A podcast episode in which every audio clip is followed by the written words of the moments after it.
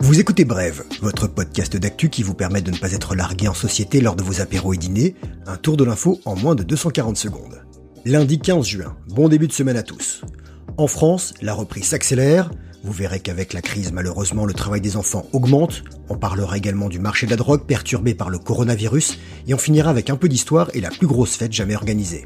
Françaises, Français, mes chers compatriotes. Hier soir, Emmanuel Macron a parlé. Sa quatrième allocution depuis le début de la crise sanitaire, un peu moins suivie que les précédentes, 23,6 millions de téléspectateurs contre 36 millions le 14 avril dernier. Il a donné de bonnes nouvelles. Toute la France métropolitaine en vert, tous les cafés et restaurants en Ile-de-France comme ailleurs rouverts. Tous les écoliers et collégiens sont attendus lundi prochain, présence obligatoire en classe.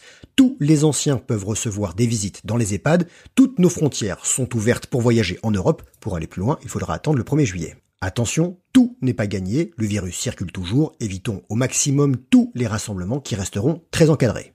Côté porte-monnaie, pas d'augmentation des impôts pour financer les dépenses liées à la crise, mais il va falloir travailler et produire davantage, a précisé le locataire de l'Elysée, une injonction qui inquiète les syndicats.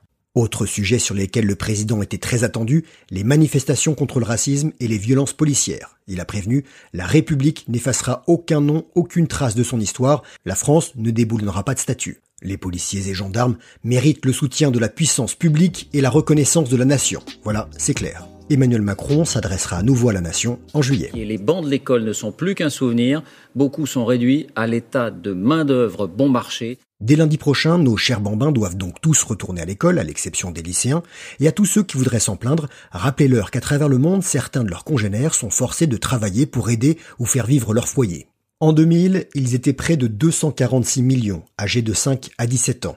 Aujourd'hui, ils sont 152 millions. Mais la baisse constatée depuis 20 ans du nombre d'enfants qui bossent pourrait être freinée à cause de la pandémie. Une étude de l'UNICEF et de l'OIT, l'Organisation internationale du travail, explique qu'en temps de crise, le travail des enfants devient un mécanisme d'adaptation pour de nombreuses familles. Lorsque les écoles ferment et que la disponibilité des services sociaux est en recul, un plus grand nombre d'enfants se retrouvent poussés vers le monde du travail.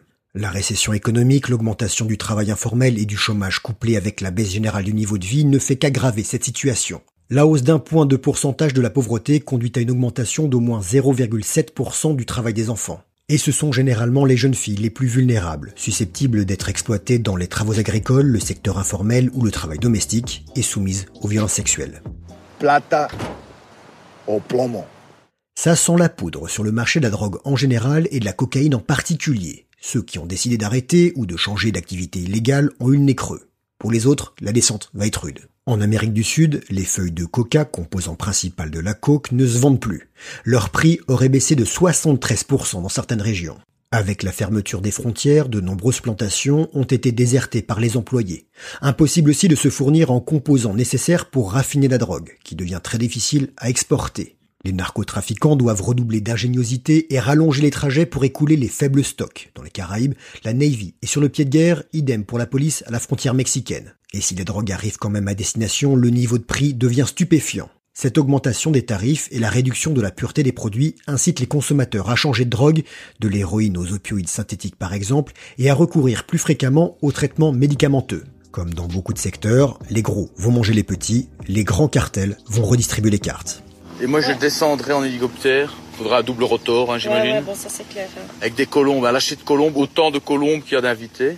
Donc 5000 colombes. Vous le savez, organiser une grosse teuf, ça peut vous ruiner, surtout si vos potes réclament du ruinard. La plus grosse fête jamais organisée aurait coûté 36 millions d'euros. Elle s'est déroulée il y a 500 ans, très exactement le 7 juin 1520. À l'époque, pas de DJ, mais des troubadours de qualité. Près de Calais s'est tenue la rencontre du camp du Drap d'Or entre François Ier, roi de France, et Henri VIII, roi d'Angleterre. Les deux garçons lorgnent sur le trône du Saint-Empire. Ils ne sont pas les seuls. Charles Quint, roi d'Espagne, aimerait bien lui aussi régner sur une bonne partie de l'Europe. François et Henri décident de s'impressionner mutuellement, une sorte d'opération séduction pour chercher des alliés, et les deux gars vont flamber. Ils font construire un immense camp pour accueillir 6000 invités. 10 à 12 000 personnes si on compte les servantes et serviteurs. Des pavillons gigantesques recouverts de fils d'or et de soie, un palais de verre orné de vitraux, fontaine à vin, singe vivant recouvert de feuilles d'or, cerfs-volants équipés de feux d'artifice, joutes, tournois, balles, combats à pied, tir à l'arc et autres festivités. Pendant 20 jours, on s'est bien éclaté, mais on s'est aussi ruiné. Et ce qui a été ruiné, ce sont les prétentions du roi français, qui s'est fait doubler. Finalement,